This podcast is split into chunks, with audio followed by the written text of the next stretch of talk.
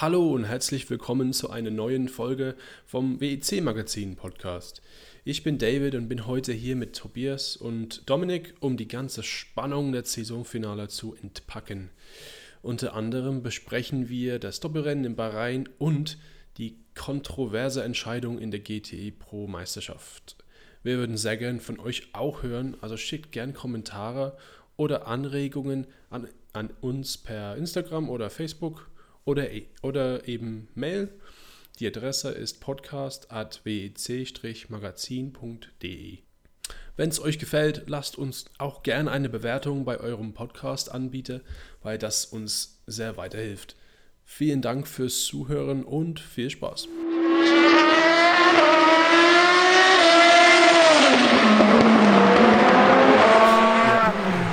Ich glaube, es gibt nur ein großes Thema für heute. Ähm, äh, ziemlich obvious, finde ich. Aber ich, vielleicht können wir damit anfangen, ähm, ein bisschen äh, einen Blick zurück auf die zwei Wochenenden jetzt in Bahrain. So Doppel, Doppelpark Wüste. Ähm, zwei, äh, zwei Rennen, sechs Stunden, acht Stunden. Eher so eine Notlösung.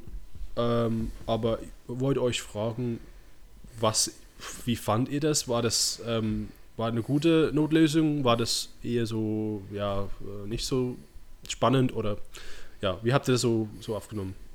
Ja, das ist schwierig zu umschreiben, weil ich mochte irgendwann mal Bahrain. Ja. aber irgendwie mag ich das 8-Stunden-Format nicht mehr. Also ich weiß nicht warum.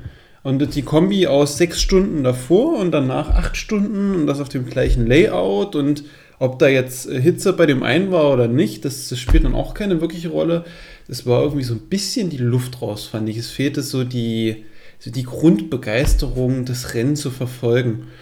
Äh, mir tat im Nachgang sogar die Zeit ein bisschen leid. Also das habe ich noch nie gehabt bei einem WC-Rennen. Ich weiß nicht, also das, das, das, die letzte Hälfte vom 8-Stunden-Rennen war okay, aber so die ersten 10 Stunden hätte man sich sparen können. Domi, wie fandest du das eigentlich um den zwei Wochenenden? Ähm, ich muss sagen, dieselbe Strecke, aber ich habe zwei unterschiedliche Rennen gesehen. Ähm, hätte ich so nicht gedacht. Also ich hätte gerade gedacht, dass ähm, das 8-Stunden-Rennen irgendwie schwieriger wird, aber eigentlich waren es die sechs Stunden die Woche davor, die wo so ein bisschen die Highlights gefehlt haben, aber klar, die Teams wollten nichts riskieren, man hat dann nur eine Woche bis zum nächsten Rennen. Ähm, da ist es Materialschonung angesagt oder Materialschonung angesagt und gucken, dass man die Punkte mitnimmt. Ich habe, also, ja, ich hätte mir eine andere Strecke gewünscht natürlich, als jetzt zweimal dieselbe innerhalb äh, von zwei Wochen, aber so wie sie es, glaube ich, über die Bühne gebracht haben, war es gut. Ich habe mich nur zwischendurch mal in die Lage des eines Toyota-Fahrers versetzt und dachte mir, wow, das muss langweilig sein.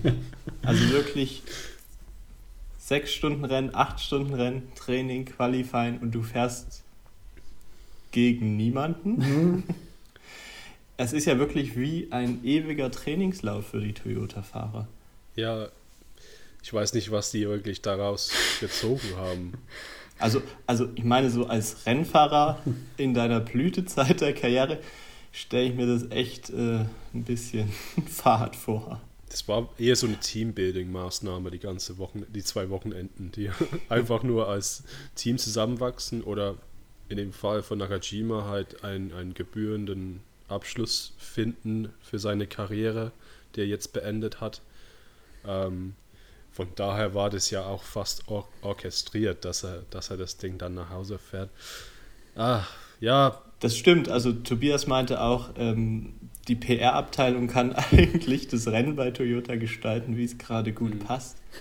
Vielleicht aber ist das so, dass diese, diese ewige Sache mit Toyota ist immer dabei gewesen, hat, ist der Serie treu geblieben. Vielleicht haben sie das einfach verdient, dass die jetzt zweimal ohne weiteren Konkurrenz fahren dürfen und zeigen, dass wir einfach die Besten sind. Ja. Auf jeden Fall, ähm, wo wir wahrscheinlich auch direkt zum Rennen kommen. Wir müssen können. vorher noch Davids also, Meinung zu den Rennwochenenden äh, hören. Da gibt's, brauchen wir eigentlich nur ein Bild David hat mir ein Bild geschickt, wie spannend er dieses Rennen fand. Schade, dass wir das jetzt nicht einblenden können. Versuch's mal zu umschreiben. Vielleicht können wir das auf die Stories posten oder sowas, keine Ahnung. Aber ähm, ja, tatsächlich, ähm, ich fand die Zeiten, ich fand die Zeiten ähm, von dem 8-Stunden-Rennen durchaus besser, weil ähm, ich fand, das hat ein bisschen mehr ja, Wechseln drin, also dieses in die Dunkelheit assozi assoziierisch ähm, eigentlich mit Bahrain, also fand ich das eigentlich gut.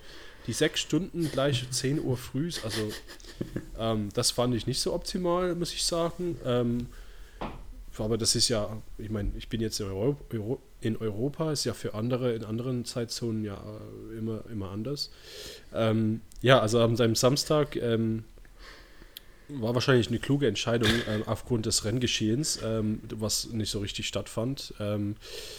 Ähm, äh, ich habe tatsächlich meinen Dachboden tapeziert währenddessen ähm, und mein Setup habt auf mein äh, ja, ähm, Fernseher und Live-Timing und ähm, ja, war, war gut, äh, interessant. Also man hat da viel mitgekriegt und so.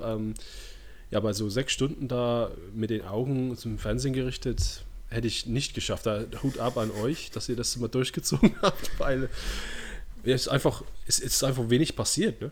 Einfach nichts passiert. In, in GTE Pro, also da bin ich immer noch böse, dass die da, die, die haben gar nicht probiert, aufgrund von Angst vor BOP-Anpassung oder was weiß ich. War, es war doch eine Schande, was die da abgeliefert haben. Also Ferrari hätte das Rennen, glaube ich, gewinnen können, wollten es aber nicht, weil BOP oder keine Ahnung, ich weiß es nicht echt seltsam. Aber das war, wie gesagt, vielleicht, vielleicht war das jetzt das letzte Stückchen. Ich klopfe jetzt auf Holz. Vielleicht war es das letzte Stückchen Corona-Auswirkungen auf die WEC. Vielleicht ab jetzt haben wir ein angepasster Kalender, womöglich, aber ein Kalender, der sich halt nicht ändern muss.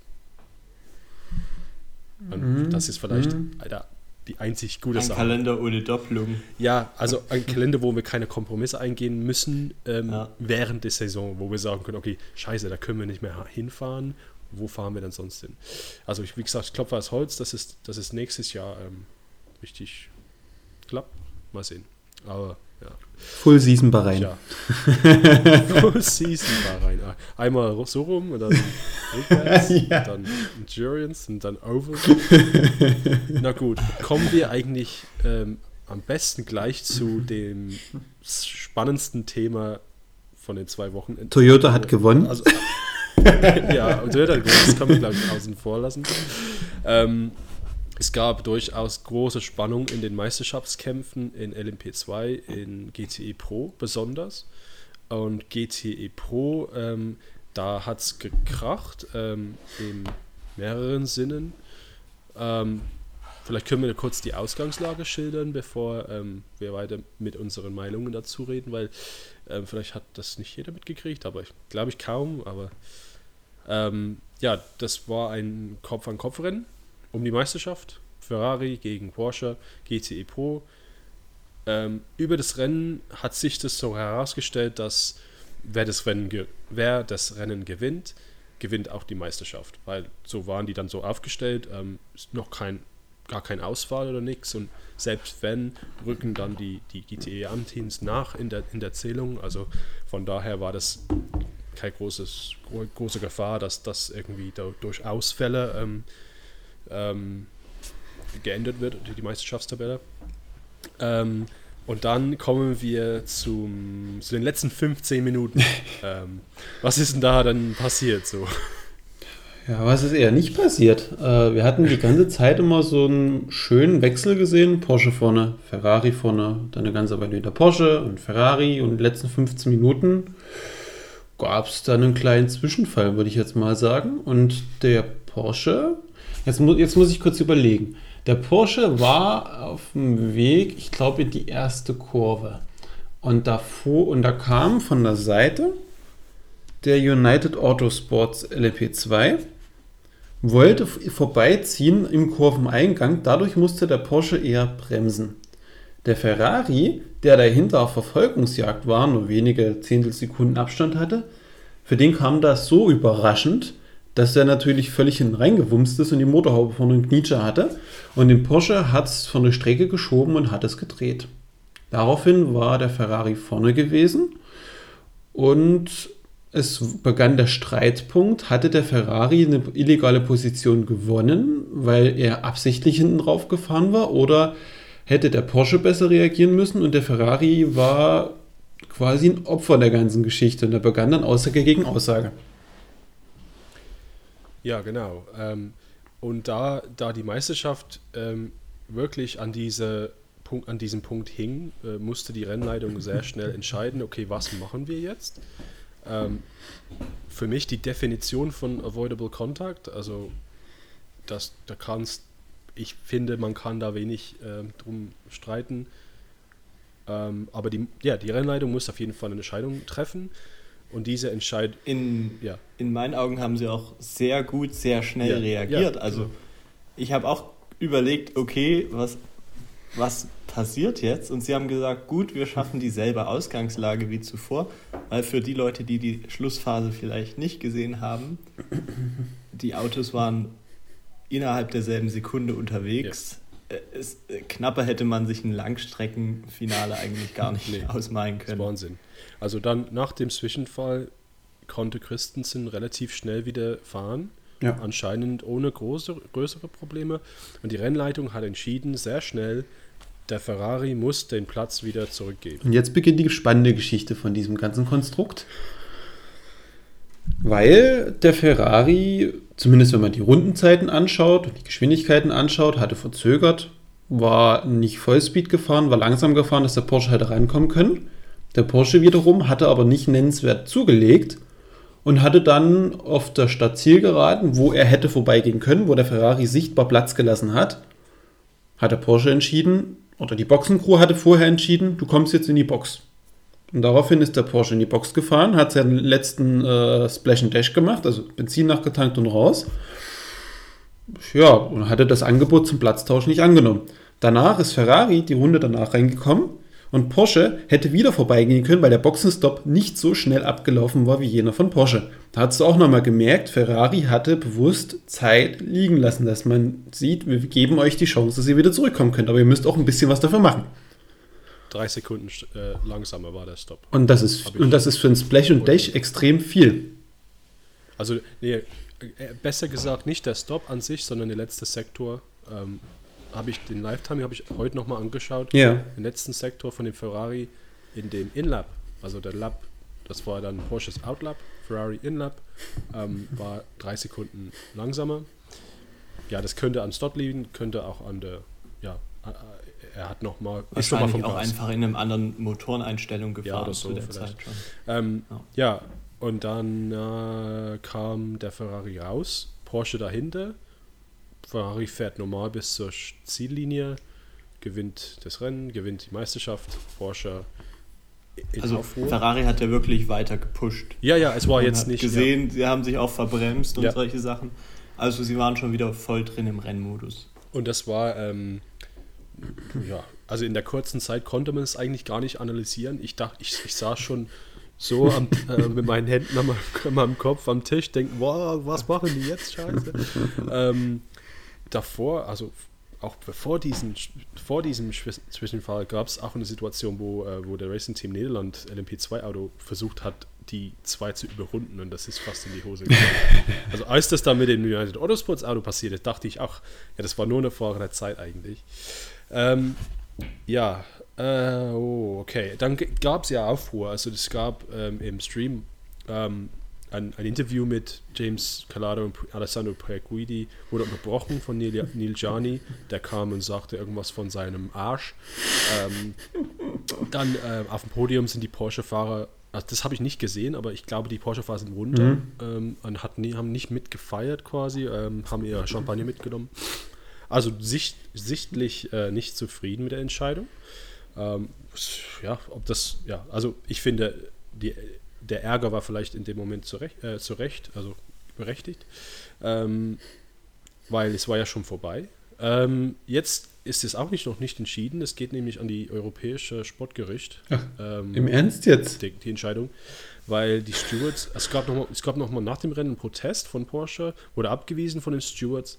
Jetzt gehen sie an ähm, ja, die, die, der Sportgericht. Ähm, ja, also es könnte auch am wie sagt man, am grünen Tisch entschieden werden oder so. Mhm. Ähm, ja, mal sehen. Ich, ich, ich, es ich bleibt spannend. Also es könnte sich ja ändern.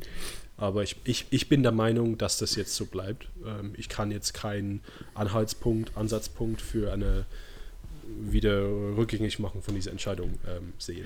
Ich, ich, ich bin da auch deiner Meinung, weil wenn es Anhaltspunkte gegeben hätte, dass Ferrari ein unfaires Spiel gespielt hätte, dann hätten die, die, die Rennleitung oder die Sportkommissare direkt nach dem Rennen gesagt, nicht äh, vorläufig Meister, sondern Entscheidung ist ausstehend. Und dann hätten sie das bis zum Abend, wo dieses Event wäre, mit Videobeweisen und Gesprächen zusammen geklärt. Aber es muss ja Daten gegeben haben, die für Ferrari gesprochen haben. Lass uns mal, lass uns mal anfangen mit der Strafe. Ja. Ja. Also mit, mit, mit dem Zwischenfall war eigentlich ziemlich klar, was passiert ist. Ähm, United Autosports, also ich, ich war ähm, Albuquerque ziemlich böse, weil ich dachte, man kannst du einfach nicht warten. Also es geht hier um die Meisterschaft. Und das habe ich im Discord gesagt, ähm, Reddit Discord Channel. Da wurde ich, ähm, habe ich, viele Leute haben dann ähm, mich kritisiert. Ja, die, der macht nur seinen Job. Aber ich, ich habe dann halt gesagt, von Albuquerque, der ist immer der Erste, der schreit, oh ja, die LMP1 damals, die, die beachten uns nicht und, und sehen, dass wir auch nicht kämpfen. Und da wäre der Erste, der das schreit. Und das ist halt von ihm vielleicht ein Doppelmoral, dass er einfach versucht, sich da durchzuschieben. Ja, die Strafe. Die Strafe war, ähm, gib den Platz zurück. Das ist eher ungewöhnlich für die WEC. Normalerweise, mhm. ich finde, es gäbe für, die, für den Zwischenfall eine Durchfahrtsstrafe. Es ist halt die Frage, ne? weil äh, es sah ja aus nach Rennunfall. Weil man darf nicht vergessen, der Porsche hat viel zu früh gebremst, bedingt halt durch die Situation. Er hätte ja aber auch ausweichen können. Es war genügend Platz da gewesen. Er hätte eine längere Kurve ziehen können. Und er hat dem Ferrari natürlich dann einen Auffahrunfall provoziert, weil der Ferrari hatte eine zerknautschte Motorhaube. Ja. Ich, ich weiß nicht. Ähm, Je nachdem, wie jeder Fahrer wahrscheinlich auch die Situation liest, die gerade passiert. Aber also, man hat ja die Onboard, glaube ich, auch vom Porsche gesehen. Und äh, Christensen war ja schon am Einlenken auf seiner Ideallinie und dann huscht der LMP2 durch. Um in ihn nicht reinzufahren, geht er natürlich eher auf die Bremse oder eher vom Gas. Ähm, ja, es ist einfach super unglücklich gelaufen. Ja. Ich glaube nicht, dass er hätte dort ausweichen können, weil er ja schon eingelenkt hat. Also er hätte die Lenkung aufmachen können, aber da wäre wahrscheinlich auch in ihn reingefahren. Ich glaube, der wurde überrascht etwas von dem, von dem Move von Albuquerque, weil wenn man den Onboard von Poyaguidi sieht, der, der fährt für meine Begriffe sinnlos nach rechts, kurz vor der Kurve und dann wieder nach links, um wieder, wie du sagst, Tobias, auf seine, oder Dominik, auf, auf seine Ideallinie zu kommen. Ähm, und das war für mich eine Bewegung, sicher in, in, dem, in, der, in dem Moment, ähm, vielleicht könnte, könnte man das als Fehler bezeichnen. Mich würde interessieren, in einem Paralleluniversum, wenn, das der, wenn es den Albuquerque nicht gibt, was, was fährt dann Christensen für eine Linie? Ich finde, der war zu schnell für die Kurve unterwegs und der fährt wahrscheinlich hinten raus, zu weit links. Ähm, und kommt dann auf die Marbles und die, den Dreck und dann zieht Pueguidi die normale Linie durch und vielleicht hat einen guten Run auf, auf Christensen für die erste Kurve. Ist durchaus möglich. Ähm, aber dann ist er Pierre Guidi trotzdem hinten drauf. Gefahren. Ja, eben, das, das ist genau das, was also ich sagen er, er, Wenn er seine Linie. Richtig. Ne? Also es passiert ja oft, dass äh, der hinterherfahrende Fahrer denselben Fehler macht ja. wie den. Wäre es aber diese Situation, hätte die Rennleitung normalerweise entschieden mit Rennunfall. Oder maximal eine, eine 5-Sekunden-Strafe. Aber es hätte halt nichts Dramatisches gegeben in diesem Moment. Weil solche Rennunfälle hätten wir, haben wir schon oft gehabt in solchen Konstellationen. Ich, ich, ich finde die Situation mal ungünstig, aber ich finde wirklich, der war dran schuld, der Projektvideon. Das hat eine Strafe verdient. Die Frage für mich ist nur, was, was, das, was, für, was das für eine Strafe ist. Ja. Also wenn, wenn du jemanden hinten ranfährst, ist doch auf der Straße eigentlich auch immer so, dass du, dass du bist halt dran schuld, musst halt aufpassen. Ja. Wenn es jetzt zum Beispiel Rad an Rad ähm, Kurveneingang ge gegangen wäre und dann gibt es Kontakt, Christensen dreht sich, okay, Rennunfall kann passieren. Mhm. Soll, soll der mehr vielleicht, äh, sollte mehr Platz lassen oder was weiß ich. Was wir auch nicht gesehen haben, ist dieser ist der Bremspunkt vom Ferrari.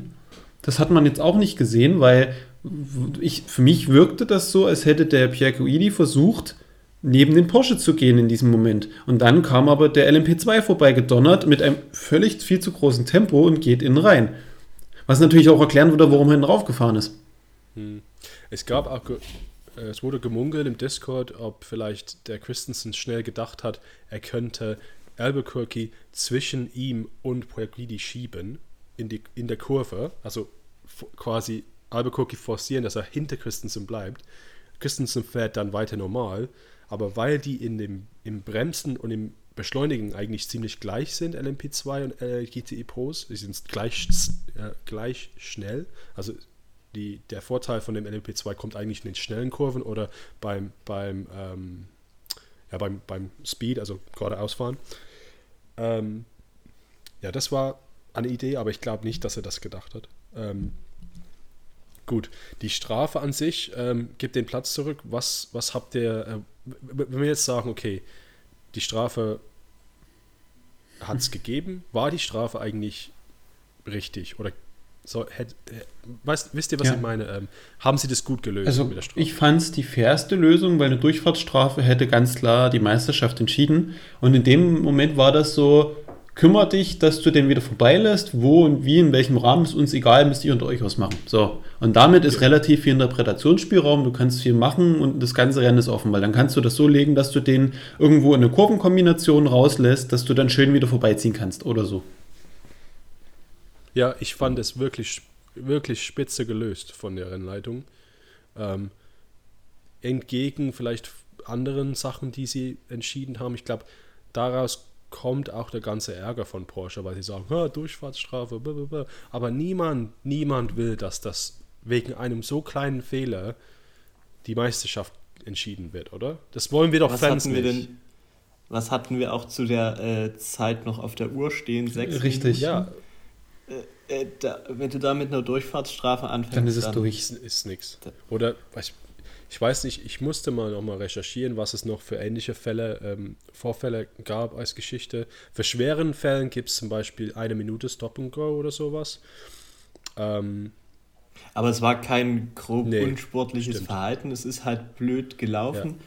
Und er hat Christensen im Rennen so geschadet, dass er erstmal stark an Zeit da, verloren hat. Er hat sich ja gedreht, musste sein Auto neu starten. Und das ist der, das ist der Punkt. Hätte Christensen sich nicht gedreht, sondern wäre bloß von der Strecke abgekommen, würde es ganz klar als Rennunfall deklariert werden. Dann hätte auch niemand das Ganze weiter hinterfragt. Weißt du, was ich meine? Mhm. Weil halt wirklich nicht viel passiert ist. Ich glaube nicht. Beziehungsweise hätte ähm, Per Guidi äh, Christensen vielleicht von selbst auch wieder vorbeigelassen. Mhm. Ja? Das stimmt, ja. Ähm, aber die Tatsache dann, jetzt kommt eigentlich das Interessanteste eigentlich, ist, dass ähm, alle haben dann, also es kam innerhalb der gleichen Runde, ich habe wie gesagt heute nochmal angeschaut mit Live-Timing, es kam innerhalb von 30 Sekunden äh, die Meldung auf dem Ticker, Projekt Guidi soll die Pla den Platz wieder zurückgeben. Okay. Dann ab dem Zeitpunkt ziemlich schnell ähm, bremst er oder geht halt vom Gas. Ich glaube, der war im mittleren Sektor.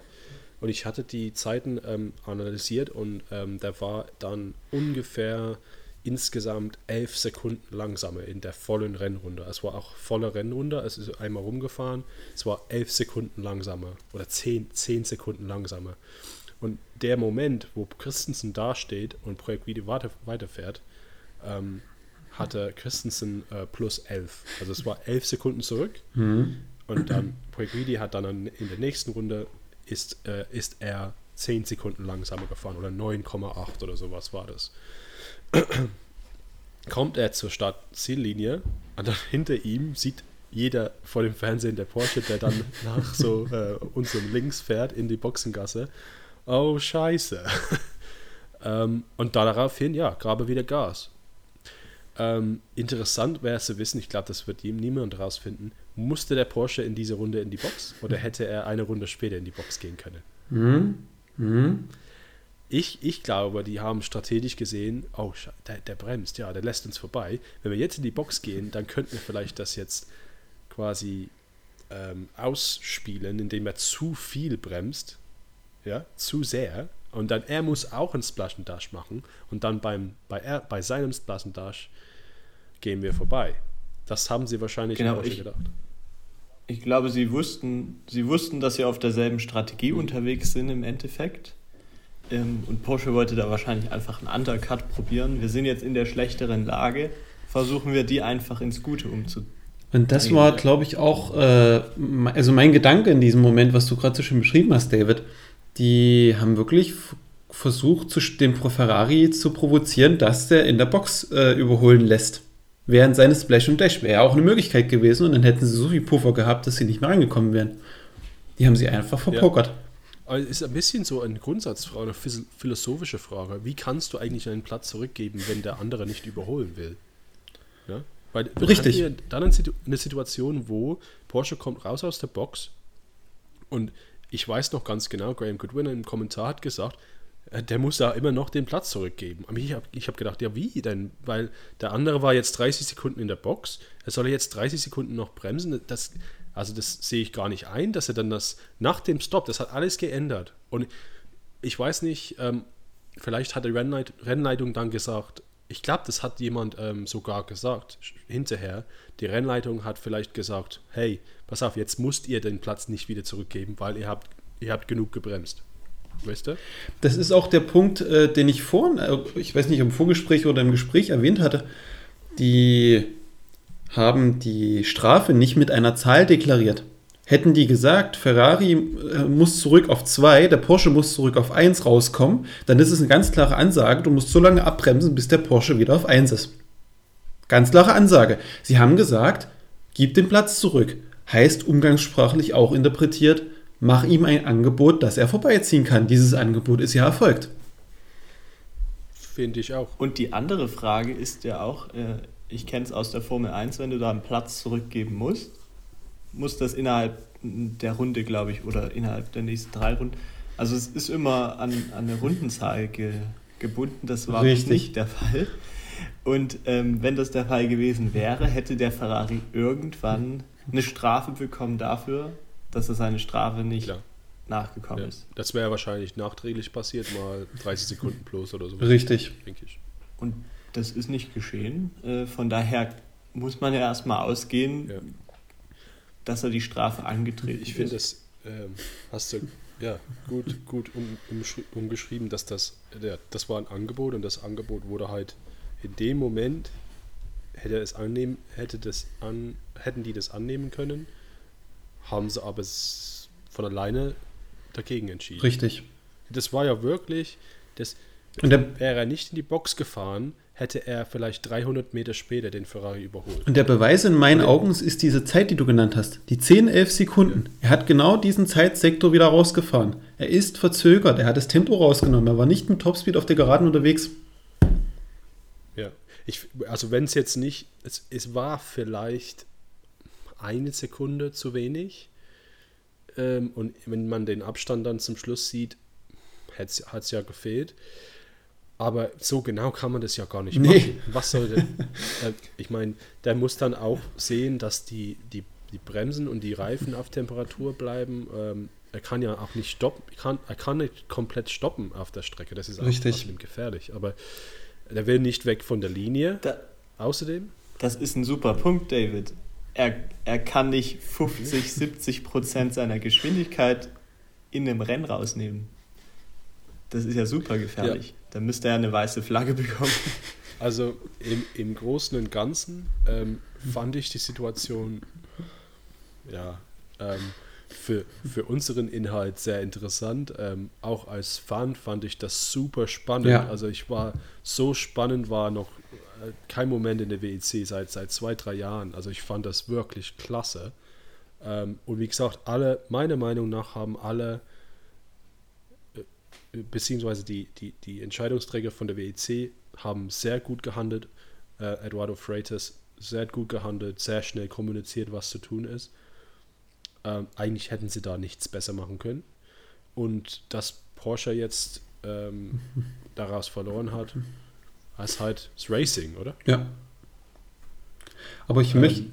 Ja, auf der anderen Seite ist es halt äh, verständlich, dass sie da nochmal nachhaken Hm. Und das äh, komplett ausrechnen wollen. Äh, da geht es natürlich auch um eine gewisse Anzahl an Geld am Ende des Jahres. Aber sind wir ehrlich, das ist halt auch so eine typisch deutsche Eigenschaft, oder?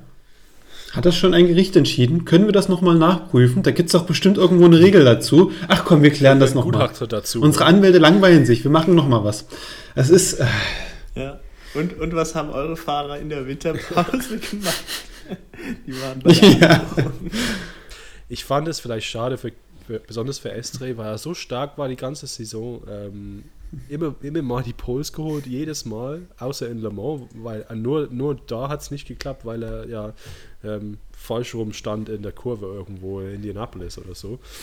ähm, ich fand es nach dem Rennen war absolut nicht in Ordnung. Ähm, es war auch völlig übertrieben, meiner Meinung nach. Ähm, da kann man das auch, wie gesagt, kann man erstmal, wie man hier in der Gegend sagt, äh, die Gusch halten und ähm, schauen, dass man vielleicht hinterher Protest einlegt und erstmal ähm, nicht nur Ferrari, sondern dem Rennen Respekt zeigen. Dass das, dass das, wie, wie meiner Meinung nach, haben alle gehandelt, schnell und ja, richtig falsch, aber die haben schnell gehandelt, es gab eine Entscheidung, es gab dies und das und jeder wusste, was zu tun war eigentlich. Ähm, und die haben das meiner Meinung nach nicht mit Respekt behandelt. Ähm, dieses Zwischenfall dann in dem Interview unnötig ähm, und das auf dem Podium, ja. ja, muss nicht den Champ die Champagne dann ähm, überall rumspritzen, aber man kann einfach nur war, warten. es war nicht, es war nicht professionell in dem Nee. Sinne. Ähm, klar, das ganze Schauspiel, das ganze Drama hat sich innerhalb so weniger Minuten abgespielt. Äh, ich glaube, unsere Internetbubble ist in der Zeit explodiert, was, Ja. was da passiert ist. Ähm, klar, dass die Porsche-Fahrer da direkt äh, mit ihren Emotionen natürlich hochkochen, kann man auch wieder nachvollziehen irgendwo. Aber da müsste natürlich auch irgendein ein Presse- oder PR-Mensch dazwischen springen und sagen, hier, stellt euch jetzt mal nicht vor die Kamera oder Ja. Haltet euch erstmal an den geplanten Ablauf der WEC. ja. Oder anders, Ja, ist ja auch wichtig. Die Siegerehrung ist ja einfach ein Teil. ja, es heißt ja auch Deutsch äh, Siegerehrung, ja. Also Ehrung, es, es steht schon Ehre drin. Also ja, das hat mich sehr enttäuscht, muss ich ehrlich sagen. Und es hat einen bitteren Beigeschmack hinterlassen. Ich weiß, dass die alle sich. Es gab Aufregungen, es gab ja Hände in der Luft und was ist denn das für ein Scheiß und so. Aber Ich möchte, Ja, Vollkommen. ich möchte an der Stelle aber nochmal eine Gegenposition einbringen. Ähm, was mich nicht so ganz in Ruhe lässt, ähm, äh, Hinweis, das ist jetzt ganz viel Spekulatius und eigene Meinung. Nichts davon hat irgendwie so richtig Hand und Fuß. Es geht mir einfach so durch den Kopf. Wir dürfen die Konst in dem ganzen Situation nicht vergessen, dass bei dem äh, vorletzten Rennen, also bei dem Sechs-Stunden-Rennen, der Ferrari willkürlich in der BOP herabgestuft wurde. Das war nochmal Thema im Kommentar gewesen im, im TV, ähm, dass bei dieser Regelung, wo der Ferrari runtergestuft wurde, zum ersten Mal nicht dieses KI-System zum Einsatz kam, sondern eine Person, ein Organisator, ich habe keine Ahnung, künstlich Spannung erzeugen wollte. Es war, gab keinen Grund, warum der Ferrari hätte runtergestuft werden müssen. Und daraufhin hatte Ferrari Protest eingelegt und hatte eine Anpassung bekommen hin zum 8-Stunden-Rennen, um diesen wieder Ausgleich wiederzubekommen. Diese Anpassung wurde aber in Teilen widerrufen, äh, kurz vor dem Rennstart, woraufhin Ferrari wieder ein bisschen heruntergestuft wurde, auch wieder künstlich, nicht durch das KI-System, was in allen Rennen zuvor verwendet wurde. Es hat irgendjemand willkürlich entschieden. Und ich kann mir vorstellen, dass die Strafe gegen Ferrari auch milder ausgesprochen wurde oder respektive auch am Ende dann Ferrari der Sieg zugesprochen wurde, weil wir wissen, wie Ferrari ist. Nö, wenn ihr uns nie mögt, sind wir nie dabei, dann ziehen wir unser Hypercar 23 zurück und dann macht ihr euren Scheiß alleine. Kann ich mir sehr gut vorstellen. Und dass man da gesagt hat, wir, oh, ruhig, ruhig, wir wollen euch nicht verärgern, wir lassen die Sache jetzt so in sich auslaufen, soll Porsche doch vor Gericht probieren, was zu bewirken. Will ich mal in den Raum werfen, die Idee. Ich habe jetzt schon keinen Bock auf BOP in der Spitzenklasse. Also ich jetzt schon dabei, aber man, also muss ich sagen, da ich, das Thema finde ich äußerst langweilig ähm, als Fan. Also das ist interessant, als wenn man in dem Fach ist oder wenn man zum Beispiel drüber schreibt oder man die Politik interessiert einen. Ähm, aber man, ich, deswegen vielleicht hat es halt Überhand genommen. Ich dachte, die haben es mit dem KI-System halt gelöst, aber offenbar, ähm, wenn es dann irgendwelche händischen ähm, Anpassungen gibt, das ist eigentlich nicht im Sinne von einem, wir lassen das System laufen. Ja, ähm, das Ding war halt, wir hatten zwei Rennen na, nacheinander und ein Rennen war halt viel mehr wert. Ne? Wirklich. Also du hast ähm, 13 Punkte mehr für den Sieg bekommen am zweiten Wochenende, obwohl viel mehr war es ja auch nicht. Also es war jetzt nur ein Drittel von dem ersten Rennen extra. Ähm, das heißt, wenn man die Tabelle anschaut, sieht man es eigentlich ziemlich klar. Die haben genau ähm, die zwei Autos, also ähm, das Ferrari mit äh, 51 und Porsche mit 92, gleich, die haben genau dieselben ähm, Platzierungen im, im, in der Saison. Die haben jeweils dreimal, äh, drei Erstplatzierungen, zwei Zweitplatzierungen, ein Drittplatzierung. Also wirklich identisch. Ähm, das Einz der einzige Unterschied ist, dass Estre und Gianni ähm, die fünf Poles haben. Und der andere Unterschied ist, dass ähm, Pierguidi und Calado die Sieger immer bei den Rennen mit mehr Punkten geholt haben. Also die haben die drei Sieger waren in Portimao, in Le Mans und in Bahrain acht Stunden. Und da gibt es halt mehr Punkte. Also von vornherein, also wenn man versucht hat, das System irgendwie äh, zu manipulieren, dann auf jeden Fall hat es geklappt. Oder man könnte sagen, hey, die Ferraris sind besser, wenn es eine etwas längere, äh, längere Renndistanz gibt. Ähm, ja, wer weiß. Es, es, es, es ist echt interessant. Und, ähm, ich meine, es gibt noch ein Jahr GCE Pro. Ja. Das können wir ja, die, den bitteren Beigeschmack können wir ja wieder bereinigen und dann nochmal neu anfangen. Ähm, vielleicht wieder zu zweit. Ich weiß es nicht, ob noch andere Teams dazu kommen, aber ja. Ähm, Wie denkst du generell über diese, diese Idee, die ich da noch mit reingeparkt hatte, dass die Entscheidungsfindung der Rennleitung damit reingespielt hat, diese ganze Konstellation, dass eine gewisse Vorbefangenheit war, weil Druck da war, weil man gemerkt hat, man hat Scheiße gebaut als Organisation mit der künstlichen Eingriff bei, in diese BOP? Bei dem, ja, ich, kann, kann ich dann irgendeine Zwischenfrage einwerfen? Weil wir haben ja im letzten Rennen gesehen, Ferrari, Porsche, sie waren einfach gleich auf. Also ich weiß jetzt nicht, wer mehr Führungskilometer hatte, aber wir haben sowohl die 51, die 52 von Ferrari an der Spitze gesehen und sowohl die 92 und 91 haben Führungskilometer gesammelt. Also beide Fahrzeuge waren ähnlich auf. Wie war es aber im 6-Stunden-Rennen? War Ferrari und Porsche, waren die knapp oder in der Durchschnittsrundenzeit ähnlich? Ja. Weil ähm, dann würde das ja ein bisschen bestätigen, dass sie verbessert wurden in ihrer BOP wirklich mhm. ähm, zum 8-Stunden-Rennen hin. Ja, also das war eigentlich relativ, ja, also man hat das durch das gesamte Rennen gesehen, ja. Ähm, die waren sehr, sehr ähnlich in der Performance. Ähm, mhm. Also, ich meine. Ja, es ist natürlich ein großer Spekulationsrahmen. Ne?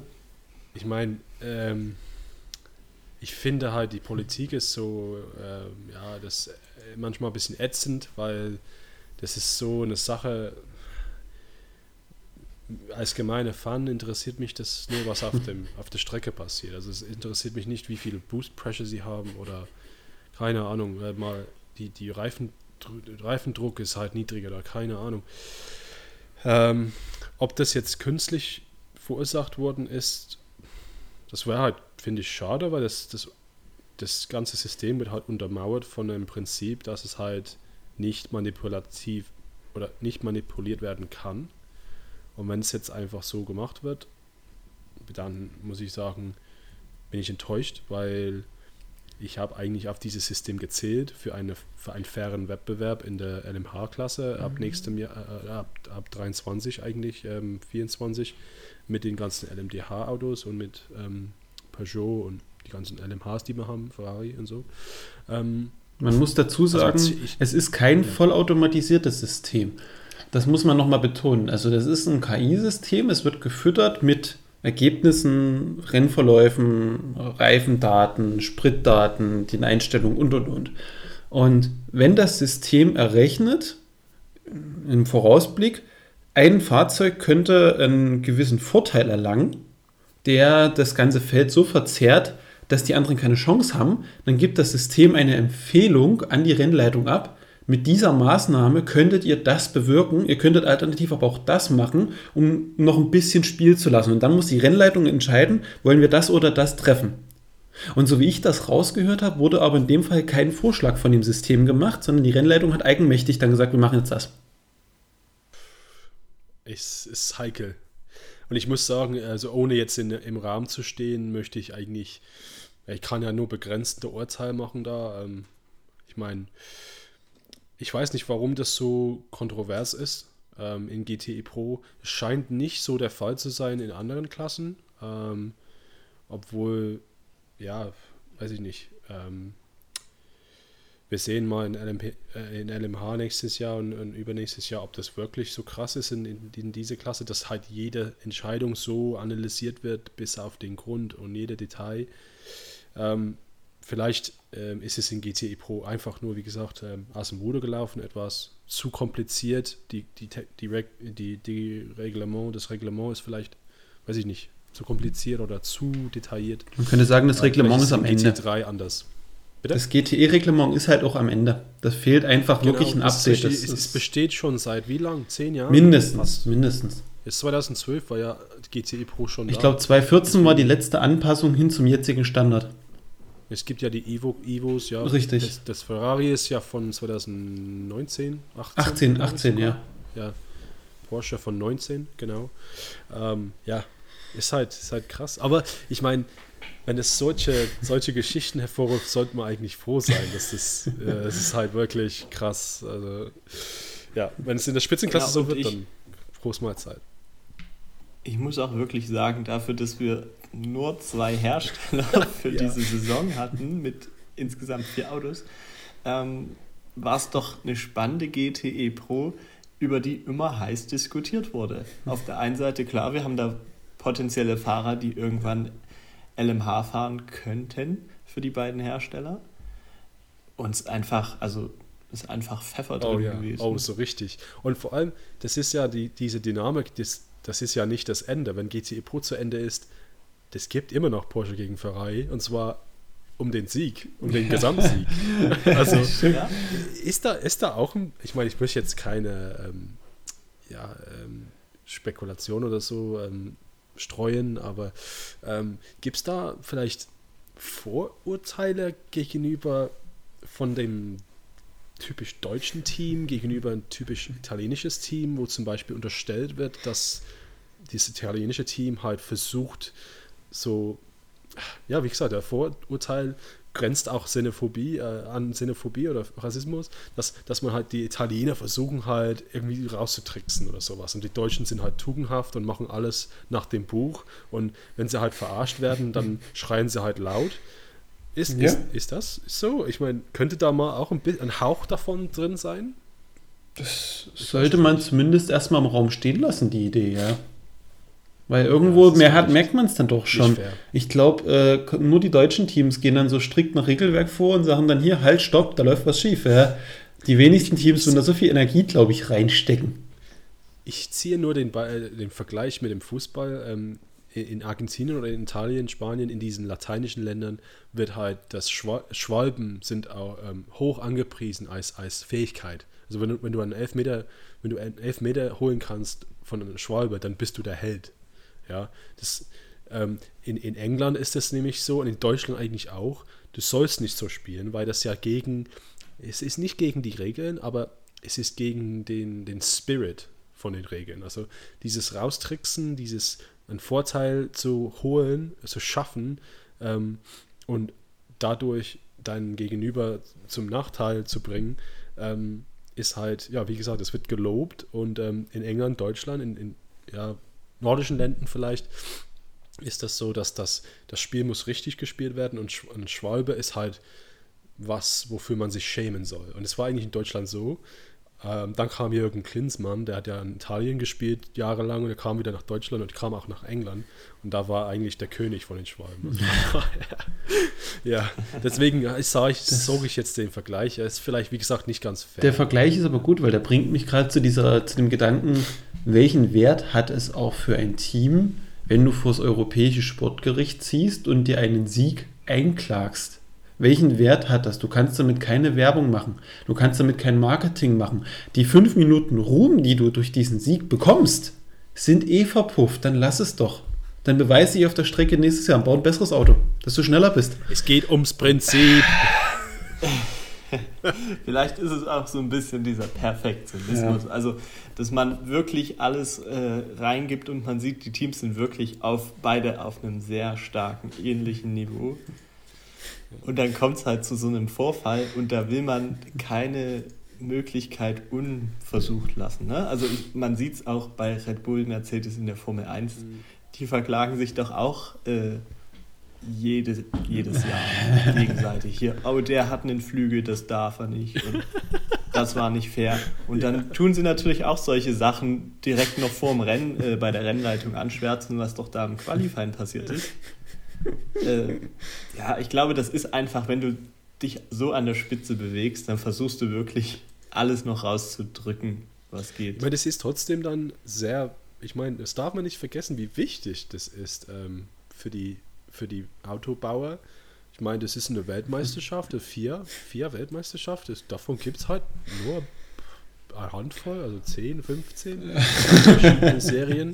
Ja, also viele gibt es davon nicht. Also ich meine, es gibt ja ein Rallye, es gibt Formel 1, es gibt ähm, Karting, es gibt WEC, ähm, es gibt Trucks oder so. Formel E. Ansonsten, ansonsten nicht viel. Deswegen ist das wahrscheinlich so wertvoll. Und wenn man dann die Geschichte anschaut von den, ähm, ja, wer, wer, hat, wann halt die Meisterschaft gewonnen, ähm, Porsche das letzte Mal 19. Also ähm, Aston Martin war letztes Jahr, ähm, Porsche im Super Season und dann im 17 war Ferrari die letzte Meisterschaft für sie. Und das war, glaube ich, auch die erste Meisterschaft, die aus ähm, WM-Titel galt damals. Ähm, also deswegen, die waren jetzt beide schon so ein, ja, zwischen zwei und, und vier Jahren ohne äh, irgendwelche Trophäen ähm, großartig. Deswegen, ja, wie der Dominik sagt, äh, lassen sie wahrscheinlich keine Möglichkeit offen, ja. das aus der Hand zu halten, aber äh, zu geben. Aber wie gesagt, ja, wie, wie, ich vorhin gesagt habe, man kann das vielleicht mal etwas diskreter machen. Ähm, ja, ich glaube, es bleibt auf jeden Fall äh, spannend und wir werden euch auf dem Laufenden halten, wenn wir Neues wissen, ob es gerichtlich entschieden wird oder ob sich anders geeinigt wird. Ich habe auf jeden Fall vor im Podcast noch ähm, die Frage auf Instagram an euch gestellt, wie ihr das seht. Jetzt bin ich gespannt. Der wichtigste Gericht. Ist der Sieg fair oder nicht? Ähm, vor der Aufnahme stand es 50, 50. Nein! Echt? Aber ich habe gerade noch mal reingeguckt. Es äh, ist jetzt noch eine Stimme dazugekommen, deshalb sind wir jetzt bei 54 zu 46 Prozent. Zu welchem? Ähm, zu, zu, zu, für, also. für ja, also dass es gerecht, dass es gerecht ist. Okay. Oh, krass. Also, de, genau. de, de, also das ist der Sieg von Ferrari. Also die Fangemeinde ist wirklich gespalten. Ja, genau. Ich, ich, ich habe meinen Augen nicht gedacht, kurz vor der Aufnahme. Das spiegelt doch aber sinnbildlich diese Saison wieder, oder? Ja, auf jeden Fall in der, in der GCE Pro. Also ich glaube, wenn man zurückblickt, ähm, kann man froh sein, dass man so eine ausgeglichene Saison hat in der Klasse, ähm, weil mit so wenig Teilnehmern bleibt einem halt nichts übrig, hoff, als zu hoffen, dass die zwei Teilnehmer wirklich ähm, gleich auf sind. Ja? Ja. Stellt euch mal vor, wie es wäre, wenn der Porsche einfach haushoch jedes Rennen gewonnen hätte. Das wäre doch scheiße gewesen. Ja?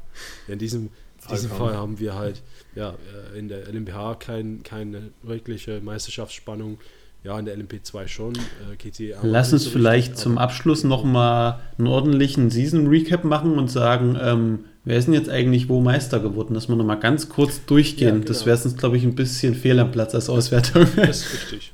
Nee, das ist richtig. Also wie gesagt, ähm, durch den Sieg in Bahrain äh, war po äh, Toyota in der, ähm, in der ähm, Meisterschaft für, ähm, wie sagt man das, in der Teammeisterschaft oder in der Herstellermeisterschaft, Ja, ja, genau. Herstellermeisterschaft, ähm, war Toyota schon äh, beim Sechs-Stunden-Rennen äh, Meister. also das war schon Genau, da hat Kobayashi seinen äh, Funkspruch ein bisschen falsch Genau. verstanden. Er hatte sich schon gefreut, dass er Weltmeister geworden ist. Also wenn man auch die Tabelle anschaut bei uns auf wec-magazin.com oder .de, habe ich ja alles schon aktualisiert. Ähm, ähm, tut mir leid, dass ich das nicht zwischen den Rennen gemacht habe, weil äh, das habe ich leider nicht geschafft, aber nach dem Rennen habe ich es gleich gemacht. Ähm, alles vollständig. Toyota hat wirklich jedes Rennen gewonnen, also jed, entweder Nummer 7 oder Nummer 8 ähm, und bei jedem Rennen Pole geholt, außer in Portimao. Also das war eigentlich schon ziemlich klar. Ähm, ganz interessant fand ich eigentlich für die, für die eher für die Nerds, ähm, in, der Fahrer, äh, in der Herstellermeisterschaft Glickenhaus hat in Portimao ähm, war ja der dritte, der dritte, das dritte LMH-Auto. Ja. Ja, also die hatten zwei Autos zwar da, eins ist ausgefallen, das andere äh, ist auf dem, glaube ich, vorletzten Platz gefahren. Ich bin immer davon ausgegangen, dass der die Punkte für den dritten Platz bekommt, weil vorne war Toyota, oder für den vierten Platz, sorry, eher, eher besser gesagt. Also Toyota 1, 2, Alpine 3, Klickenhaus viertes Auto in der LMH, das über die Ziellinie gekommen ist. Nein, nein, nein. Mit fünf, äh, wurde 15. Also hat er da in Portimao einen Punkt bekommen. Aber in der, Weil er hinter den LMP2 Genau, hinter den gelandet Geil. LMP2 ist, obwohl ich dachte, die haben die Klassen komplett getrennt. Deswegen sehr. Und noch komplizierter ist, in der Fahrer-WM haben die die Punkte für den vierten Platz bekommen. Hä? Ja, also das soll mir einer erklären, wirklich. Bitte, wenn jemand zuhört von der WEC, bitte erklären. Ja, ähm, gut, Fahrer-WM ähm, wollten wir noch ansprechen in der LMH-Klasse. Ähm, ja, ähm, Conway, Kobayashi, Lopez haben die Meisterschaft gewonnen. Die mussten eigentlich nur das letzte Rennen zu Ende fahren. Ähm, ein Ausfall hätte es interessant gemacht. Oder ähm, eigentlich war keine Möglichkeit, dass die, die Jungs von dem Nummer 8 Auto gewinnen.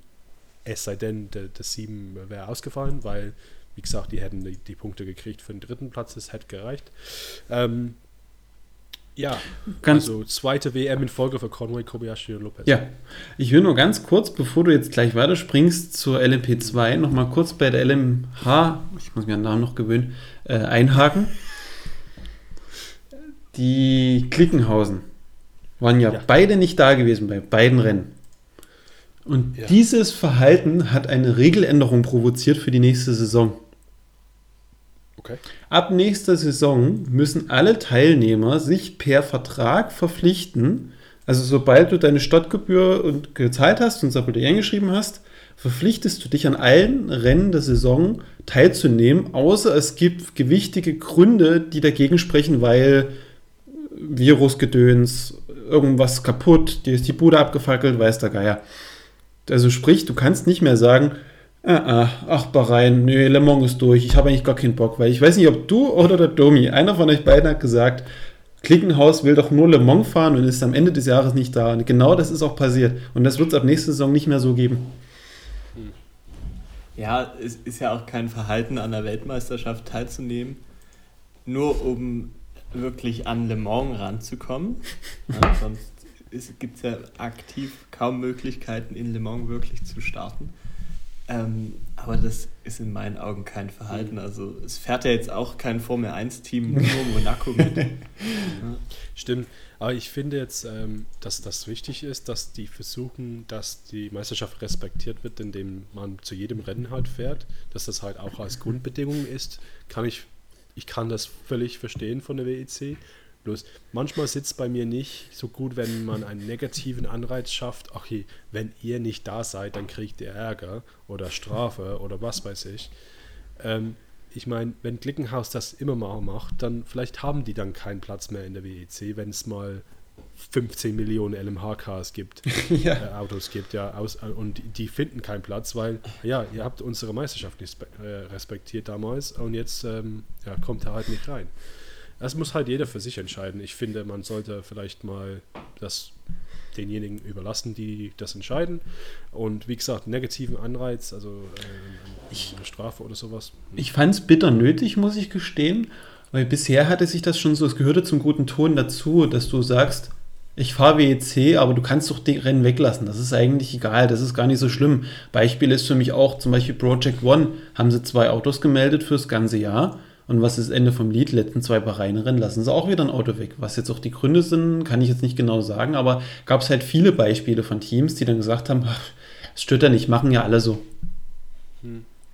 Wir haben es, glaube ich, auch im besten Fall letztes Jahr gesehen beim Finale in Bahrain wie viele Autos dann überhaupt noch angereist sind, hat man dann eigentlich die Meisterschaftskandidaten. Ich glaube, man könnte vielleicht in dieser Zeit halt ein bisschen sagen, okay, es ist halt Corona, es ist gar nicht so einfach, das halt alles unter einen Hut zu bringen, ähm, unter einem Dach zu bringen, meine ich. Ähm, ja, und für die Zukunft haben sie ja schon gesorgt. Also von daher, ja, okay, ich finde ich eigentlich genau. verständlich. Ähm, und ich glaube, das Problem haben die dann irgendwann nicht mehr, muss ich ehrlich sagen. Das, ähm, das wird nicht, nicht vorkommen. Also Peugeot wird wenn nicht nächstes Jahr, dann schon auf jeden Fall ab 23 jedes Rennen machen, weil die wollen halt die WM gewinnen. Es hat aber auch Auswirkungen, hat aber auch Auswirkungen auf die Entwicklung von dem Peugeot, das dürfen wir jetzt nicht vergessen. Weil wenn du für dich committest für die Saison, musst du ab Rennen 1 starten. Das heißt, du kannst jetzt nicht diesen Move machen wie Klickenhaus, wir lassen Spa aus und gehen das in Portimao anstatt. Das heißt, der Peugeot muss in entweder kommt in Sebring oder sie kriegen Franzosenbonus oder sie haben Pech. Ja, aber dann sammelst du halt deine Testkilometer auf der Strecke. Ja. Jetzt, ich glaube, die einzige Frage wäre, wie, wie wirkt das dann halt marketingtechnisch, wenn wir halt bei jedem Rennen, wenn wir noch nicht so, wenn wir noch nicht ready sind, dann ähm, machen wir es ja gar nicht, weil wenn wir bei jedem Rennen dann in der ersten Kurve zum Stehen kommen, dann sieht es auch scheiße aus. Lassen wir es lieber eine Saison und machen, dann halt 23 völlig weiter. Aber ich glaube, nächstes Jahr, das wird für die echt wertvoll. Also die sollten das meiner Meinung nach wirklich alles in Bewegung setzen, dass das wirklich klappt. Alle, alle Rennen, weil da haben sie einen riesen Vorsprung vor, ja, für Ferrari, vor den ganzen LMDH-Teams, die, die zum ersten Mal dabei sein werden. Und die haben schon einen, eine ganze Saison unter, äh, auf dem Buckel. Das ist schon ähm, für mich ziemlich wertvoll. Ja. ja. Springen wir mal ja. zur nächsten Klasse, oder? LMP2, genau. Da war die Spannung ähm, in der Meisterschaftskampf ähm, groß, weil es gab drei Teams, die die Meisterschaft hätten gewinnen können. Das waren ähm, die zwei Jota-Autos, äh, 38, 28 und Team BRT, also Le Mans-Sieger. Ähm, und eigentlich ähm, vor dem Rennen, vor dem ersten Rennen in Bahrain hatte äh, Jota die Nase vorn, aber ähm, Team WRT ziemlich äh, glanzvolle Leistung in beiden Rennen den Sieg ziemlich, ähm, ja, wie man sagt, ohne Probleme, so, so wie es aussah. Fehlerfrei. Ja. Ja. Also wirklich Hut ab an die drei. Ähm, erste Saison auch für Team WRT. Also das ist ja eigentlich wirklich ähm, Wahnsinn, dass, dass die so gut abgeschnitten haben und eigentlich das perfekte Beispiel, wenn sie zum Beispiel im Rennen sind, ähm, irgendeinen Audi zu bekommen später, ähm, Jetzt können sie sagen, guck mal, was wir mit dem Oracle gemacht haben. Wir haben halt gleich die Meisterschaft gewonnen. Von daher, ja, aber wie gesagt, im Teams, natürlich in, in der Team Championship auch. Ähm, ja, drei Sieger, und das waren die, die letzten drei Rennen. Also Le Mans, Bahrain 1 und Bahrain 2. Also ich war auch sehr begeistert, äh, wie gut aufgestellt und sortiert die ja. Mannschaft ist. Ich hatte das Gefühl, Jota hat sich wirklich viele Fehler geleistet, auch im letzten Rennen jetzt. Ähm, ja, also einfach stark die Fahrerpaarung, dass man dann am äh, Ende den Robin Freinsch auch immer fahren lässt, ist einfach clever, weil wenn einer was rausholen kann, dann er. Ja, richtig. Ähm, ja, also wirklich stark und auch Glückwunsch an der Stelle für eine Debütsaison ja. in der Weltmeisterschaft gleich mal zu gewinnen. Gegen Teams, die ja wirklich schon Ewigkeiten in der WEC auch dabei sind. Genau. Das Problem für Jota war einfach, ähm, ja, für, die, für das Auto mit Blomqvist, Van Dorn und Galel, ich glaube, das ist 38, nee, 28. Sie haben einfach nicht gewonnen. Also die hatten immer mal gute Platzierungen im Top 5. Also ja, schlechteste ähm, Performance war in, in Monza mit dem fünften Platz. Ansonsten immer zweiter, dritter, aber die, einfach, die haben einfach nicht äh, siegen können. Und das hat den halt gekostet. Ähm, hätten sie vielleicht ein oder zwei von den Siegen geholt, dann, dann wäre es eine andere Geschichte. Und bei dem anderen Jota-Auto ähm, war es auch ähnlich. Ähm, die hatten ein DNF im Monza. Ähm, deswegen, ja, am Ende nur ein Dritter. Hm. Und das muss man auch noch dazu sagen. Ähm, letztes Jahr die ähm, United Autosports waren die Meister von letztem Jahr. Stimmt. Ähm, ja, vierten Platz dieses Jahr nicht so gut geklappt. Ja, ich weiß nicht warum. Ähm, ich glaube, das ja. war eine andere Crew dahinter, weil dieses Jahr war es doch United Autosports USA und vorher war es ja, United glaub, Autosports gewesen. Es war, glaube ich, die gleiche Crew und alles. Das war einfach nur eine Entscheidung von Zach Brown oder so, dass das halt umbenannt wird. Ja. Ähm, ach ja, eine Sache wollte ich noch erwähnen, ja. und das war, Team WEC hat in Le Mans gewonnen, hat die WEC gewonnen, hat auch die ELMS gewonnen. Oh. Also alle drei. Ja, ich wollte gerade äh, sagen, dass ich auch gespannt bin, wie sie nächstes Jahr kommen, vielleicht mit zwei Autos. Also ich habe jetzt gelesen, dass äh, Sophia Flörch auch für die getestet hat in Bahrain. Ich weiß nicht, wer noch hinterm Steuer saß für die Mannschaft, aber cool. ich kann mir sehr gut vorstellen, vielleicht sehen wir da noch ein anderes Audi-Gesicht ja, als wie ja, Robin ja. Freinsch. Ähm, eine, vielleicht einer von den, na gut, die, die werden wahrscheinlich testen, René Rast und, und Müller und so, die werden wahrscheinlich nicht in LMP2 fahren nächstes Jahr, oder? Mhm. Vielleicht ist es klug, die mal hinter dem Steuer zu setzen. Ja, also ich bin gespannt. Ich denke auch, das Team WRT hat sich damit schon als faktisches Einsatzteam für Audi, Porsche, was auch immer, Konglomerat äh, qualifiziert, weil die haben das Know-how, die haben die Verbindung, die haben die Expertise. Da, da passt gerade vieles zusammen. Ja. ja, ich finde auch, dass die das ja ziemlich wirkungsvoll gezeigt haben, aus meiner Sicht. Ja, ähm, wir hatten ähm, die GTE-Meisterschaft ja besprochen. Können wir einen Strich wir drunter machen? noch einen Meister. Achso, ah, ja, stimmt. Ein ja. Amateur-Profi LMP2. Hey, wisst ihr was? Nee, ich glaube, das wird Pro langsam M. meine Lieblingsklasse. Pro M? Ich liebe diese Klasse. ja. Ich liebe das, weil es ist eigentlich LMP2, aber als Subklasse. Du hast keine Profi diese Profi, ja. diese halt Super Silvers oder so, wie sie heißen, weil für, für alle, die es nicht wissen, in LMP2 brauchst du einen, einen Silberfahrer, ja, also einen und der Rest kann, ist egal. Ähm, und in der, in der, also wenn es jetzt um die, um die Meisterschaft geht, da ist Charles Melesi, glaube ich, Silber und der ist wirklich, also der ist einfach nur jung, deswegen ist er noch Silber. Ähm, Sean Gelael ist halt auch ehemaliger Formelfahrer, also Single-Seater, der ist der Silberfahrer bei Jota. Ähm, Phil Hansen ist der Silberfahrer, glaube ich, bei United. Oh nee, Fabio Scherer ist, ist bei United ähm, der Silberfahrer. Also das ist auch ein junger Schweizer, der, der auf jeden Fall was kann. Und in der Pro-Am-Classification hast du auf einmal diese Leute, die sind alle Bronze, weil in der Pro-Am brauchst du einen Bronzefahrer. Und das in der Regel sind Fahrer, die nicht professionell Motorsport betreiben, sondern nur aus Spaß. Und ähm, ja, vom Typ her sind sie eher so der Businessman oder weiß ich nicht, der, der Erbe von irgendwas. Ähm, deswegen finde ich die Klasse echt typ cool. reich. Genau.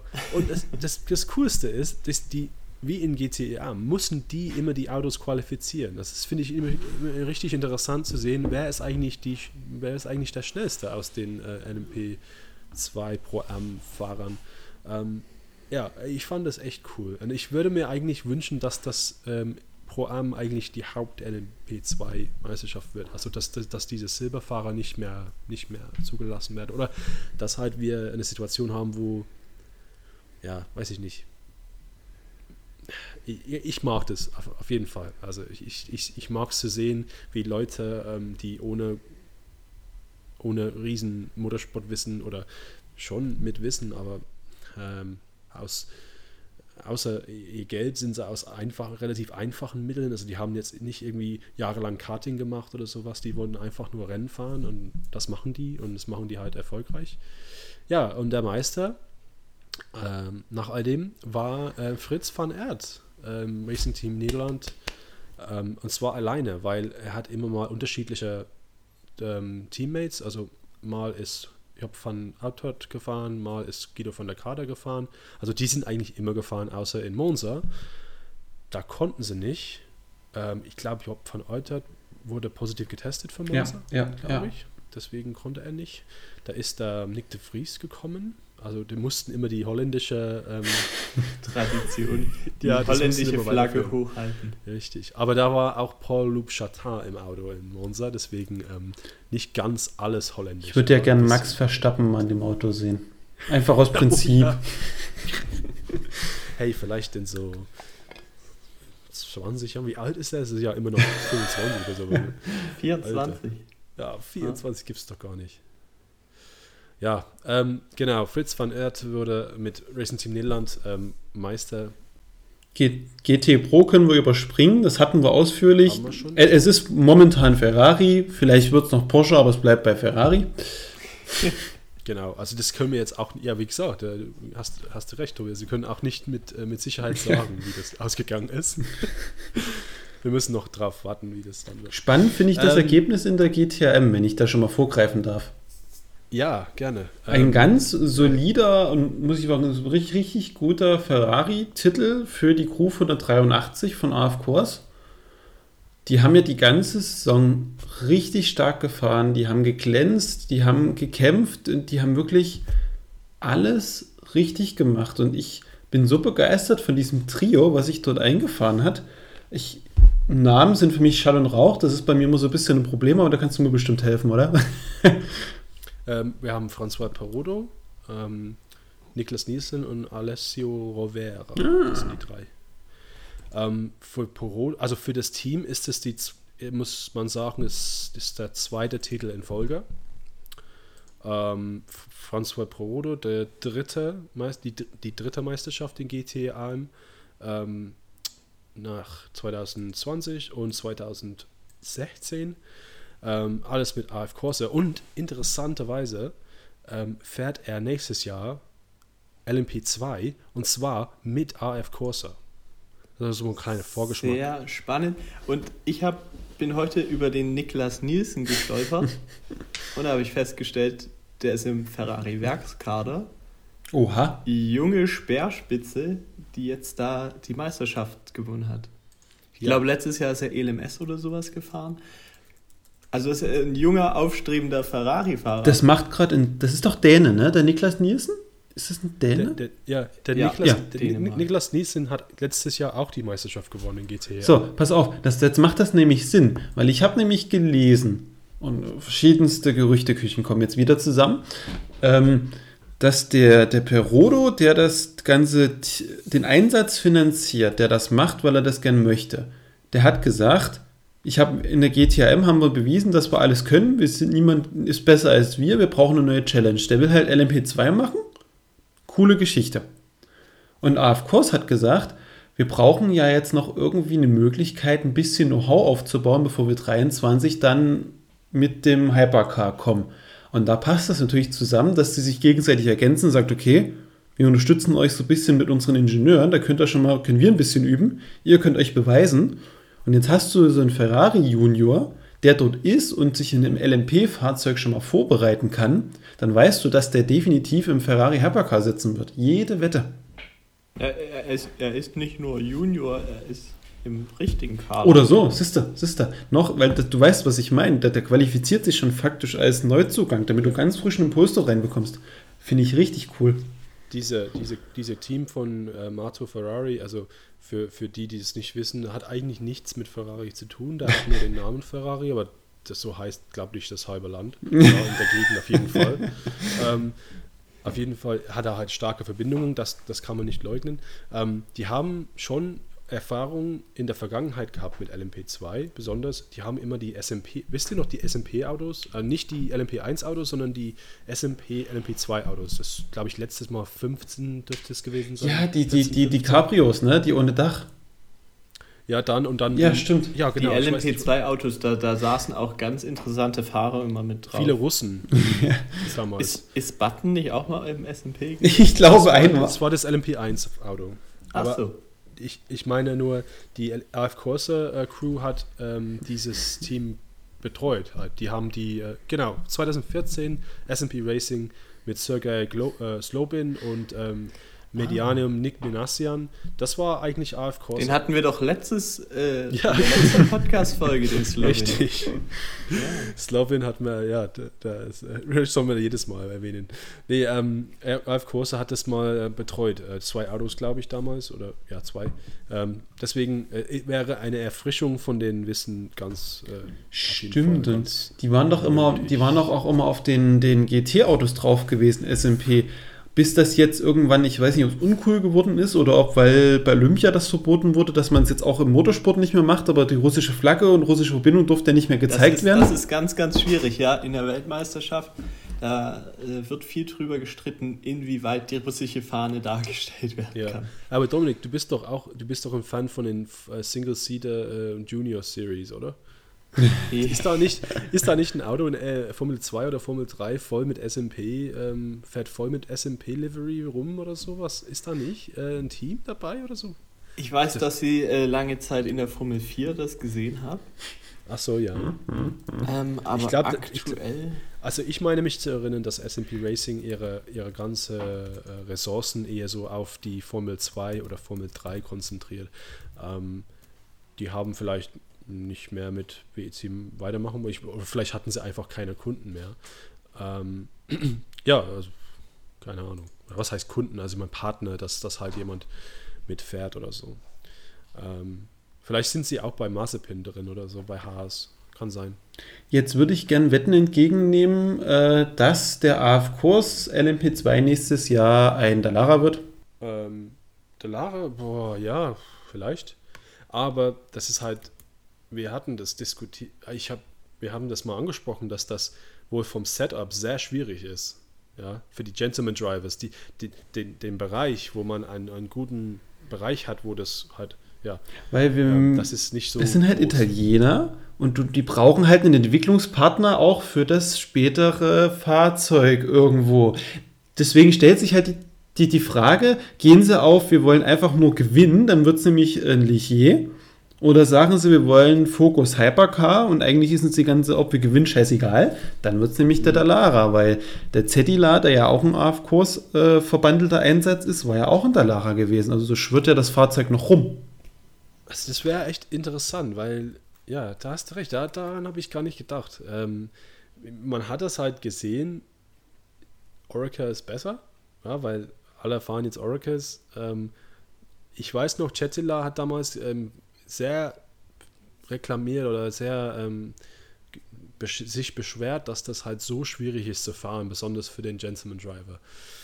Aber ja, da hast du jedenfalls, also es wird auf jeden Fall spannend zu sehen, was die für ein Auto nehmen, weil ja, was wollen die dann einfach für ein Jahr mit Oracle zu fahren? Ich meine, als Crew können sie schon Reifen wechseln, die können schon Strategie machen, also das, das ist denen gar nicht so fremd, ja. Ja. Ähm, interessant war, dieses Jahr Ri- Rizzi Combinazioni hat auch mitgemacht in LMP2 in Le Mans, auch in Imsa, Stimmt. glaube ich. Ob ich Stimmt. da jetzt Lügen erzählt, weiß ich nicht. Auf jeden Fall in Le Mans.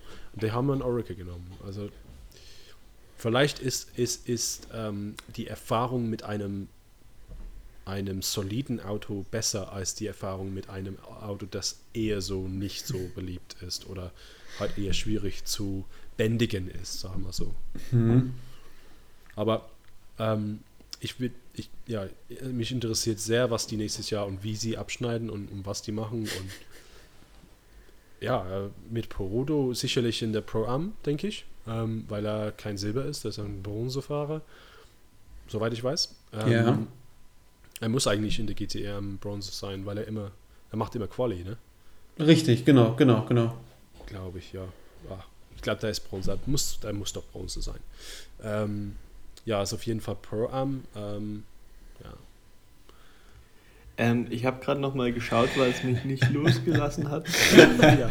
Die Sorry. ganze, die ganze SM, äh, SMP und Nachwuchsseriengeschichte. Und so wie ich es jetzt äh, verstanden habe, äh, gibt es SMP so als Team nicht direkt in den Formelserien. Vielleicht hat es auch ein bisschen, also letztes Jahr sind sie noch darunter gefahren, auch in den Farben mit dem Schwarzmann. Ähm, Genau, Schwarzmann war das, genau, ja. aber wahrscheinlich hat das Ganze, was ja mit dem Verbot der russischen Flagge in Weltmeisterschaften zu tun hat, ein bisschen was damit zu tun. aber was ich so herausgefunden habe, arbeiten die mit ähm, Prema, Bremer zusammen, Mhm. äh, Bremer Power Team, oder wenn die noch Der so war doch, der, der Schumacher war da, ne? Genau, und das ist ja ein italienisches Team, wo eigentlich immer die ganzen Ferrari auch geparkt werden. Also sehen wir da vielleicht auch wieder diese Verbindung, die wir mit AF Corse hatten ähm, und den Ferrari-Einsatzteams. Also irgendwo da bewegt sich SMP und AF Corse wahrscheinlich nach wie vor. Und deshalb ist es gar nicht so. Am Ende, am Ende werden wir nächstes Jahr sowas sehen wie bei den Marlboro Ferraris damals, wo du es nicht mehr draufdrucken konntest mit dem Barcode. Irgendwie so eine stilisierte russische Flagge. Ja. Ach man. Die haben ja, Haas haben sie ja verboten, das irgendwie in der Gestaltung zu machen. Ja, dann, dann, dann hat Haas ja 1 und 1 als Sponsor drauf gepappt und dann war es blau wieder gerechtfertigt. Ja. Nee, das, na, das war auch äh, vom Sportgericht oder was, musste das erstmal bestätigt werden, ob das so äh, geht, wie sie sich die Farbgebung ausgedacht haben vom Haas. An sich sind da ja die russischen Farben zu sehen, äh, aber halt nicht in. Aber es sind halt auch Sponsorenfarben und das haben sie echt clever gelöst. Das kann man nicht anders sagen. Ne? Genau. Ja, genau. Na gut, ähm, das waren jetzt eigentlich alle Meisterschaften, sind wir durch. Ähm, ja, vielleicht können wir nächst, in der nächsten Folge halt, ähm, wenn es jetzt darum geht, halt das Jahr, ähm, mal einen Blick auf das Jahr zurück, ähm, dann können wir vielleicht mal weiterschauen, was wir dann, ähm, ähm, was unser Lieblingsrennen war und so und beste Leistung des Jahres oder sowas. Und da würden wir auch gern von euch mal hören. Da machen wir aber vorher schon was auf Instagram am besten, dass wir euch fragen, ähm, was war euer Lieblingsrennen am, im Jahr? Was hat euch am meisten gefallen? Und auch Ähm, gerne andersrum. ja. Stellt uns auch Fragen, so im Sinne von Ask Me Anything. Also wenn ihr, wenn ihr Ideen habt, was ihr von uns wissen wollt, zum Rennen, zur Saison, weiß der Geier, einfach reinpappen und wir basteln uns dann was Schönes zusammen. Genau, oder worauf, worauf ihr euch am meisten freut für das nächste Jahr. Ich glaube, für, für viele wird es das gleiche äh, sein, ähm, nämlich das Peugeot-Auto zu sehen. Ja, gut. Ähm, auf jeden Fall, das war 21. Ähm, das war viel zu, zu ähm, verdauen von dem letzten Wochenende, aber ich hoffe, es hat euch gefallen. Ähm, unsere Meinungen dazu. Ähm, ja, lasst uns gern wissen, ähm, was ihr drüber äh, was ihr drüber denkt. Und ähm, ansonsten hören wir uns im Dezember. Und ja, wir freuen uns schon drauf. Bis Vielen dahin. Dank euch. Ja, bis dahin.